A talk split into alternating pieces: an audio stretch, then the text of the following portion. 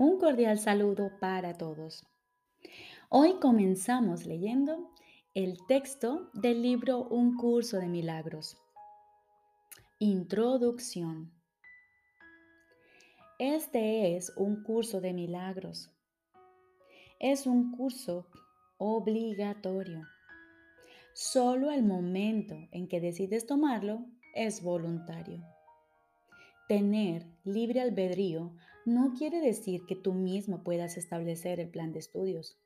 Significa únicamente que puedes elegir lo que quieres aprender en cualquier momento dado. Este curso no pretende enseñar el significado del amor, pues eso está más allá de lo que se puede enseñar.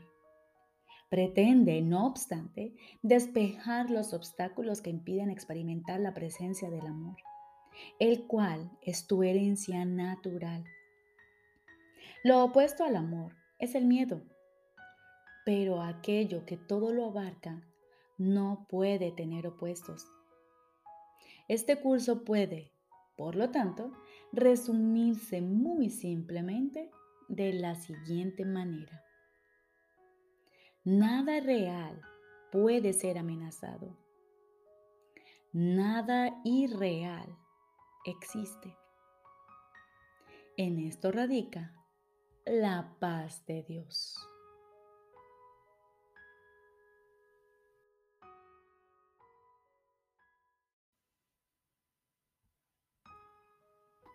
Capítulo primero. El significado de los milagros. Primera parte. Principios de los milagros. Aquí se nos presentan 50 principios. Hoy les leeré los primeros 25. Primero, no hay grados de dificultad en los milagros.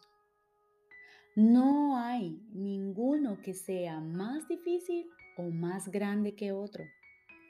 Todos son iguales. Todas las expresiones de amor son máximas. Segundo, los milagros de por sí no importan. Lo único que importa es su origen, el cual está más allá de toda posible evaluación. Tercer principio. Los milagros ocurren naturalmente como expresiones de amor. El verdadero milagro es el amor que los inspira. En ese sentido, todo lo que procede del amor es un milagro. Cuarto, todos los milagros significan vida y Dios es el dador de la vida. Su voz te guiará muy concretamente se te dirá todo lo que necesites saber. Quinto, los milagros son hábitos y deben ser involuntarios. No deben controlarse conscientemente. Los milagros seleccionados conscientemente pueden proceder de un falso asesoramiento. Sexto, los milagros son naturales. Cuando no ocurren, es que algo anda mal. Séptimo, todo el mundo tiene derecho a los milagros, pero antes es necesario una purificación. Octavo, los principios, los milagros curan porque suplen una falta. Repito, los milagros curan porque suplen una falta. Los obran aquellos que temporalmente tienen más, para aquellos que temporalmente tienen menos. Noveno principio. Los milagros son una especie de intercambio, como toda expresión de amor que en el auténtico sentido de la palabra es siempre milagrosa. Dicho intercambio invierte las leyes físicas brindan más amor tanto al que da como al que recibe. Décimo. Cuando se obran milagros con vistas a hacer de ellos un espectáculo para atraer creyentes, es que no se ha comprendido su propósito. Décimo primer principio. La oración es el vehículo de los milagros. Es el medio de comunicación entre lo creado y el creador. Por medio de la oración se recibe amor y por medio de los milagros se expresa amor. Décimo segundo. Los milagros son pensamientos. Los pensamientos pueden representar el nivel inferior o corporal de experiencia o el nivel superior o espiritual de experiencia. Uno de ellos da lugar a lo físico, el otro crea lo espiritual. Décimo tercer principio. Los milagros son a la vez comienzos y finales y así alteran el orden temporal. Son siempre afirmaciones de renacimiento que parecen retroceder, pero que en realidad van hacia adelante. Cancelan el pasado en el presente y así liberan el futuro. Décimo cuarto. Los milagros dan fe de la verdad. Son convincentes porque proceden de la convicción. Sin convicción degeneran en magia, que es insensata y por lo tanto destructiva. O más bien, el uso no creativo de la mente. Décimo quinto principio. Todos los días deberían consagrarse a los milagros. El propósito del tiempo es que aprendas a usarlo de forma constructiva. El tiempo es, por lo tanto, un recurso de enseñanza y un medio para alcanzar un fin. El tiempo cesará cuando ya no sea útil para, facilitar el aprendizaje. Décimo sexto. Los milagros son recursos de enseñanza para demostrar que dar es tan bienaventurado como recibir. Aumentan la fortaleza del que da y simultáneamente le dan fortaleza al que recibe. Décimo séptimo. Los milagros trascienden el cuerpo. Son cambios súbitos al dominio de lo invisible, más allá del nivel corporal. Por eso es por lo que curan. Décimo octavo principio. El milagro es un servicio. Es el máximo servicio que le puedes prestar a otro. Es una manera de amar al prójimo como a ti mismo, en la que reconoces simultáneamente tu propia valía y la de él. Décimo noveno. Los milagros hacen que las mentes sean una en Dios. Se basan en la cooperación porque la filiación es la suma de todo lo que Dios creó. Los milagros reflejan, por lo tanto, las leyes de la eternidad, no las del tiempo. Vigésimo principio. Los milagros despiertan nuevamente la conciencia de que el espíritu, no el cuerpo, es el altar de la verdad. Este reconocimiento es lo que le confiere al milagro su poder curativo. Vigésimo primer principio. Los milagros son expresiones naturales de perdón. Por medio de los milagros aceptas el perdón de Dios al extendérselo a otros. Vigésimo segundo. Los milagros se asocian con el miedo debido únicamente a la creencia de que la obscuridad tiene la capacidad de ocultar. Crees que lo que no puedes ver con los ojos del cuerpo no existe. Esta creencia te lleva a negar la visión espiritual. Vigésimo tercer principio. Los milagros reorganizan la percepción y colocan todos los niveles en su debida perspectiva. Esto cura, ya que toda enfermedad es el resultado de una confusión de niveles. Vigésimo cuarto principio. Los milagros te capacitan para curar a los enfermos y resucitar a los muertos, porque tanto la enfermedad como la muerte son invenciones tuyas y por lo tanto las puedes abolir. Tú mismo eres un milagro, capaz de crear a semejanza de tu creador. Todo lo demás no es más que tu propia pesadilla y no existe. Solo las creaciones de luz son reales. Vigésimo quinto principio. Los milagros son parte de una cadena eslabonada de perdón. Una vez completa, es la expiación. La expiación opera todo el tiempo y en todas las dimensiones del tiempo.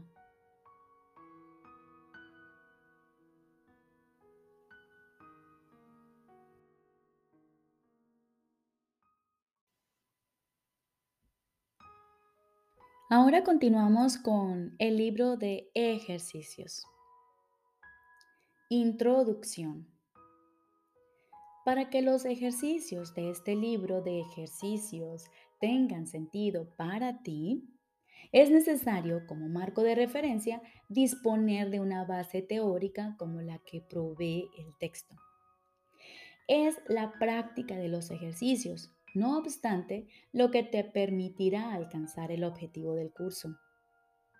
Una mente sin entrenar no puede lograr nada. El propósito de este libro de ejercicios es entrenar a tu mente a pensar según las líneas expuestas en el texto. Los ejercicios son muy sencillos. No requieren mucho tiempo y no importa dónde se hagan no requiere ninguna preparación. El periodo de entrenamiento dura un año. Las lecciones van enumeradas de la 1 a la 365. No intentes hacer más de una serie de ejercicios por día.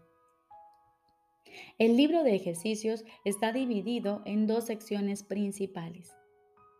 La primera está dedicada a anular la manera en que ahora ves. Y la segunda, a adquirir una percepción verdadera.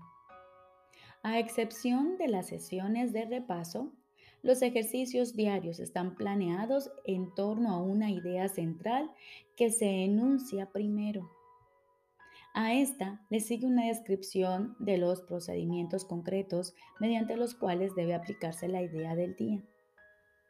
El propósito del libro de ejercicios es entrenar a tu mente de forma sistemática a tener una percepción diferente de todas las cosas y de todo el mundo.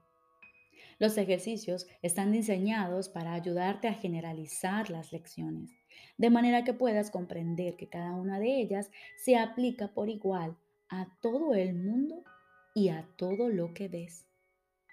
La transferencia del entrenamiento para adquirir una percepción verdadera no procede del mismo modo que la transferencia del entrenamiento del mundo. Si se ha logrado una percepción verdadera en conexión con una persona, situación o acontecimiento, la transferencia total a todo el mundo y a todas las cosas es inevitable. Por otra parte, una sola cosa que se excluya de la percepción verdadera imposibilita sus logros en cualquier otra parte. Y así pues, las únicas reglas generales a observarse en todas las lecciones son, primera, los ejercicios deben practicarse con gran precisión, tal como se indique. Esto te ayudará a generalizar las ideas en cuestión a toda situación en la que te encuentres así como a todas las cosas y personas en ella. Segunda, Asegúrate de no decidir por tu cuenta que hay ciertas personas, situaciones o cosas a las cuales no se les puede aplicar estas ideas. Eso interferiría en la transferencia del entrenamiento. La naturaleza misma de la percepción verdadera es que no tiene límites. Es lo opuesto a la manera en que ves las cosas ahora. El objetivo general de los ejercicios es incrementar tu capacidad de ampliar las ideas que estarás practicando de modo que lo incluyan todo.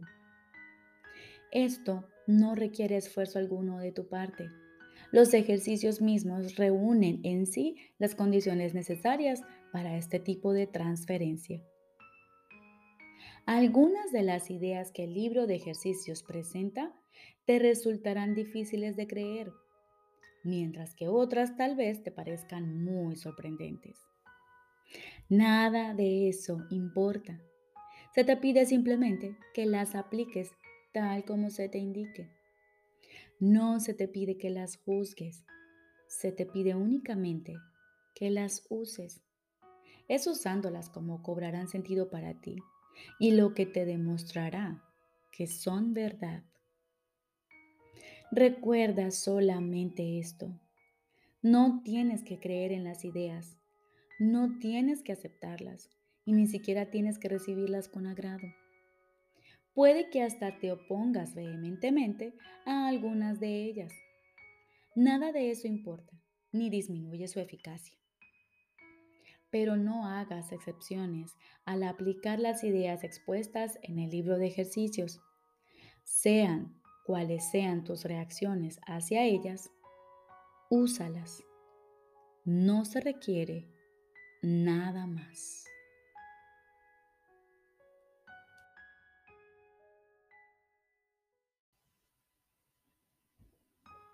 Primera parte. Lección número uno. Nada de lo que veo en esta habitación, en esta calle, desde esta ventana, en este lugar, significa nada. Mira ahora lentamente a tu alrededor y aplica esta idea de manera muy concreta a todo lo que veas. Esa mesa no significa nada. Esa silla no significa nada. Esta mano no significa nada. Este pie no significa nada. Esta pluma no significa nada. Luego, Mira más allá de lo que se encuentra inmediatamente alrededor tuyo y aplica la idea dentro de un campo más amplio. Por ejemplo, esa puerta no significa nada. Ese cuerpo no significa nada. Esa lámpara no significa nada. Ese letrero no significa nada. Esa sombra no significa nada. Observa que estas expresiones no siguen ningún orden determinado ni hacen distinción entre la clase de cosas a las que se aplican. Ese es el propósito del ejercicio. La afirmación debe aplicarse sencillamente a cualquier cosa que veas. Al practicar con la idea del día, hazlo con toda imparcialidad. No trates de aplicarla a todo lo que se encuentra dentro de tu campo visual, pues esos ejercicios no deben convertirse en un ritual. Asegúrate solamente de no excluir nada en particular.